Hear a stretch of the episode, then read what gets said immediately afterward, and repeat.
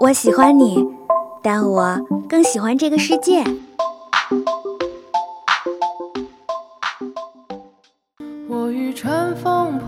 如果能与时间白头偕老，假如有一天你遇到了跟他长得一模一样的人，他真的就是他吗？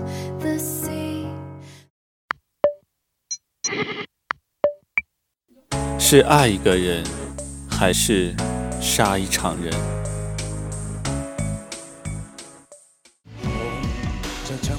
请给我一天的时间。生而为人，我很抱歉。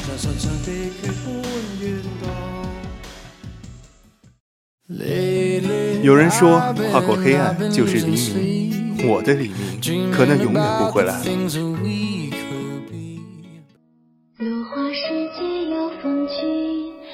斯人若彩虹，眉眼曾似雨。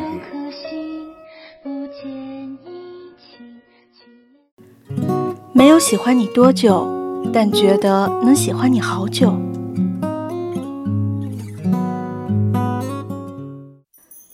这里是二零二号街一号店，本店货品种类丰富，样式齐全，欢迎光临，玩转青春。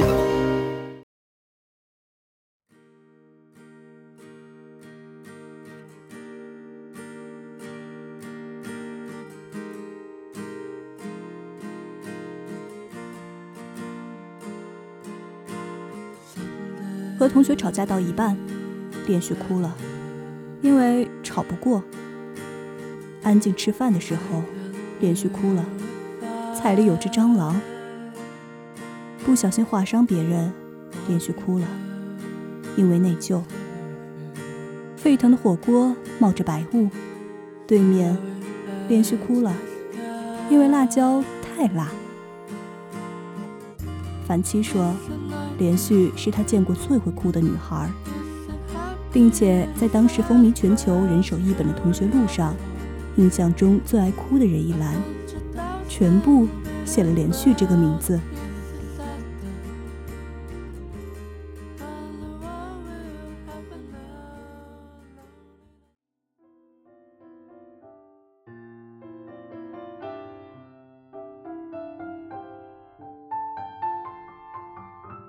高考终于结束了，一直没什么理由见一面的人，也能找着这个借口见上一面。要见的樊七的那天，连续把刚刚学会用的化妆品全部涂在脸上，带着一副看破红尘的成熟，背着双肩包，举止从容不失优雅。当然，这些做作的姿态是见了他本人之前。当樊七真的坐在他对面时。脸颊、耳朵、脖子全部沦陷为红色，双手放在桌下，摆出一副玩手机的模样，只是为避免抽搐的手部肌肉被人瞧见。内心千军万马呼啸着把五脏六腑踏平了，终于恢复了理智，刚想骄傲地抬起头装淡定，小七说：“哎，你脸红了。”“嗯，很好。”又一匹千军万马。呼啸而过。哎，我没有啊！你看你，害羞的像个二百斤的孩子。我明明才不到一百斤。那可能就是某种发育问题了。切，我不说了。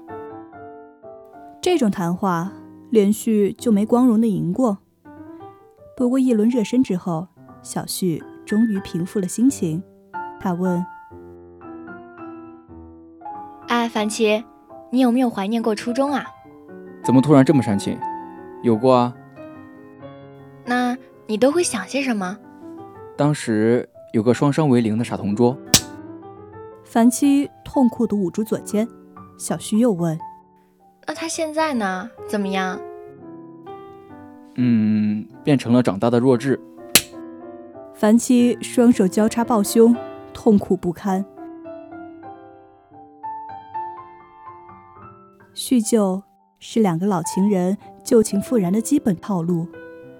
他们从没做过情人，也没因叙旧就发生了偶像剧里狗血的桥段。只是两人四目相对，笑着回到初中的时光。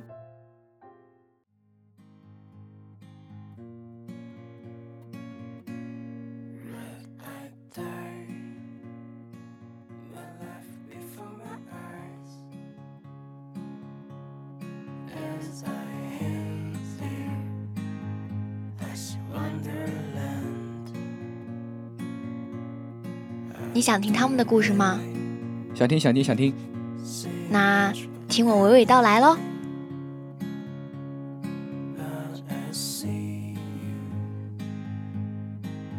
无聊的初一生活，一整年都没什么惊心动魄的事情发生。小旭瞥了一眼窗外，放下没带什么书的书包，等着美英来班级，好跟他继续聊顾里在结局的时候有多惨之类的话题。还有五个小时就放暑假了。连续默念着，说话会不自觉喷射唾液，并且整天想着制造事端的班主任，在六月下旬燥热的天气里，伴着垃圾桶冒着饭馊味，以及前桌有几天没洗的头发的气息，伴着窗外搓着前爪站在变质食物上享受午餐的苍蝇，伴着黑板上的假期注意事项和密密麻麻的暑假作业，语重心长甚至略带伤感的讲。初二，你们就换班主任啦。连续猛然抬头，心情复杂，想到了许多与老师相处的温馨画面，但一丝同情的望着老师，并听着他接下去发表的言论。啊，这个为什么换我下去呢？我认为自己没什么问题，可能某些同学和家长都知道怎么回事，教育局也挺闹的。总之啊，我希望大家以后能好好做人。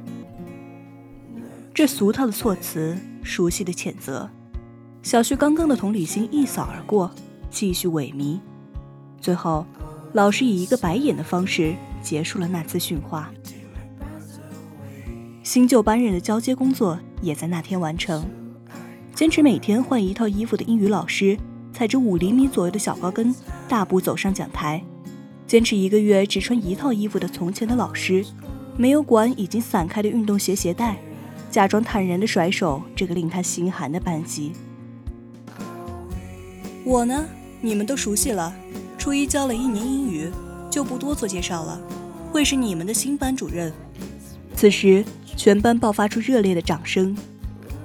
据说以前的班任那天站在离门口很近的地方，并没有走远。听到掌声后，掩面挥泪而去。新的老师制定了新的规则，其中最感人的是可以任选同桌，只要找到了正当的理由，不管你是为了学习的完美策划，还是暗黑少女的阴谋诡计，都能获得老师赞许的眼神，并如愿以偿。老师的规定在初一学期的最后一天，用新鲜感平复了所有对安静生活的不满与愤慨。对初中生来讲，估计是比世界末日的传言还要振奋人心。当然，在此之后，让学生自选同桌被列为十一中学失败教学案例之首。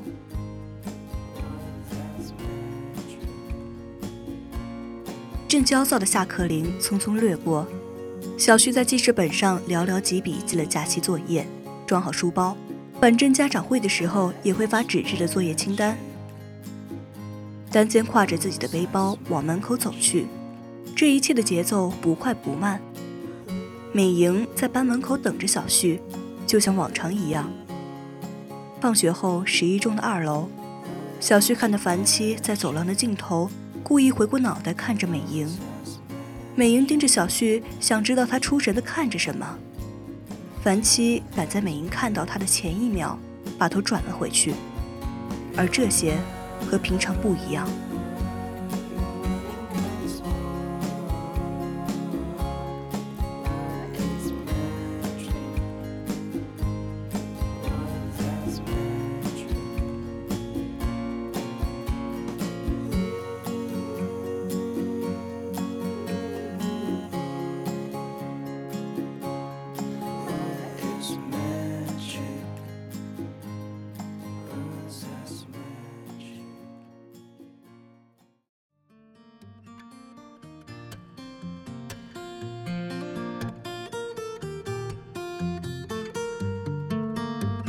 假期如所有人抱怨的那样过得飞快，在你还没有看够自己纯洁的空白作业本的时候，那就必须要被玷污了。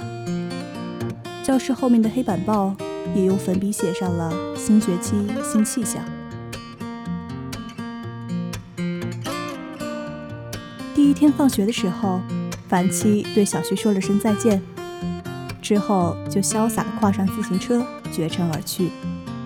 小旭收拾书包，边收拾边偷笑，后来变成大笑。美莹安静地站在门口，看到了他的笑，也看透了他的心思，但没打扰。没过几天，老师照顾了大多数人的要求。班级瞬间就换了一个新面目。由于每个人的位置也都变了，连发作业本和考试卷子的时间都拖延了不少。小七和连续如愿以偿的共享同张书桌。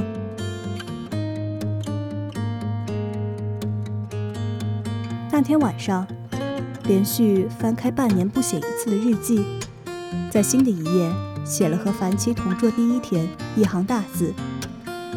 然后合上本子，坐在桌前，寂静无声。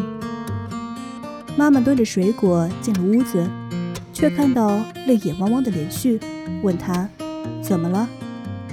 小旭小声的回答说：“嗯，没没什么，数学题难哭了。”妈妈点点头，放心的离开了房间。开学前的那个假期，小旭拿着新换的手机，兴奋的窜上窜下。收到的第一条信息是幺零零八六，第二条是樊七。听说啊，就因为这个，小旭从此认为换手机就会有好运。记得和小七的第一条信息，还是以当时流行的问候语“在吗”开始。在吗？我是樊七，小旭攥紧手机回了，嗯，在。又看了一眼，确认发出后，就把手机装进了口袋。回家，所有事包括洗漱完毕后，郑重地拿起手机，打算正儿八经的一个话题接着一个话题的聊下去，从篮球聊到动漫，从作业谈到人生。一晚上，小旭认认真真回复着每一条简讯，恐怕把天聊死了。但战术效果十分显著。樊七最后感叹了一句：“我们话题还挺多的。”那是凌晨三点，不睡觉的话会猝死。于是连续满足又安稳地进入了梦乡。他们那天晚上用短信约好了做同桌。小旭天真的以为，爱情的开始是友谊，后来发现他们是真的铁哥们儿。哎，那个饼干你给没给美莹啊？给啦。连续不耐烦的回答着。小七又问：“他喜欢吗？”“嗯，不喜欢。哦，对了，下次你不如买给全班吃呗。”他可能喜欢愿意分享的人。凡希摆出胜读十年书的姿态，感谢小旭，并且嘴里回应着：“啊，好。”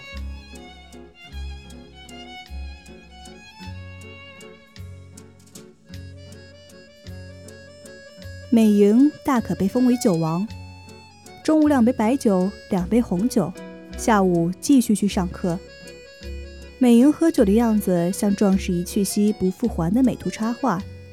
那时的小旭羡慕的要死，回家光明正大练酒量，但遭到家人的拒绝；偷喝遭到身体的拒绝，最后坦然败阵。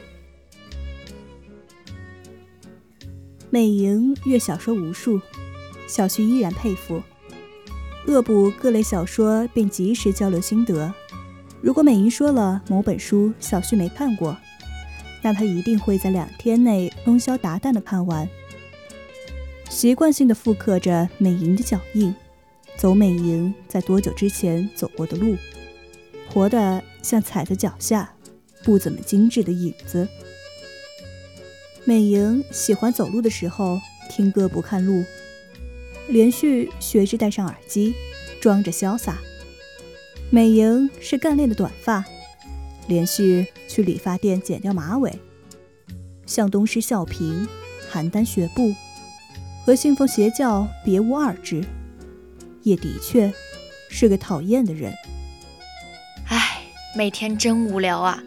除了给他讲讲你，就是给你讲讲他，没意思。小旭拿着冰淇淋，边吃边讲：“我觉得还好啊，我连讲讲的人都没有。”美莹像是没什么特殊意义的说完了这句话，小旭还是拿着冰淇淋，但没在吃。没人想打破沉寂，从此以后分道扬镳，随意沉寂。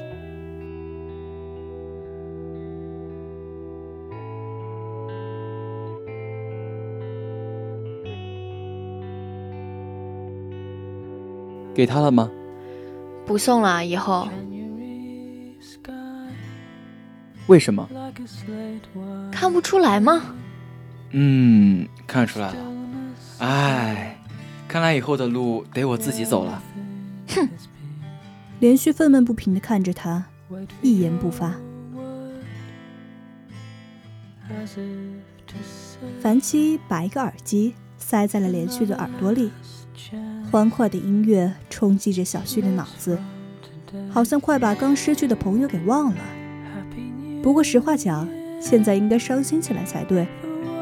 于是，一把扯下了耳机，开始疯狂写作业，表示出悲愤的神情，再加上几声抽泣。小七犹豫了一下，慢慢的抬起手，放在了连续的椅子背上，又再次慢慢的抬手，放在了连续的脑袋上。然后迅速的向下，啪的一声，连续头猛烈的撞在了书桌上，然后没有然后。美莹斜趴在桌子上，看着这两坨互相挑衅的人，笑了笑，然后把脸埋在了手肘弯，也不知道是开心还是悲伤。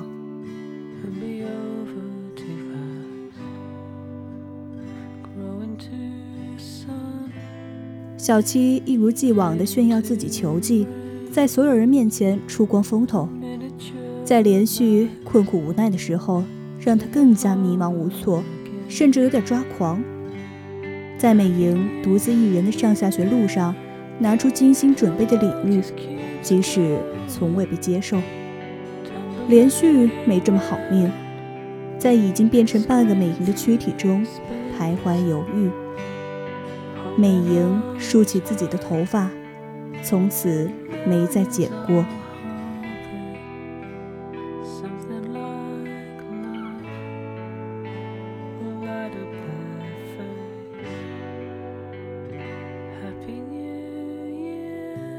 短暂的时光，除了毕业证上的几个字，真就没留下什么痕迹。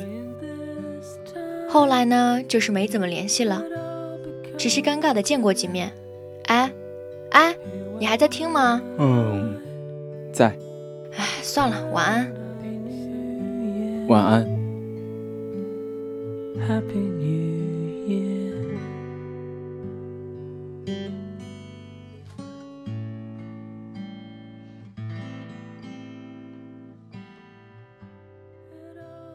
播音以习叉叉龟梨和也瑞香野种。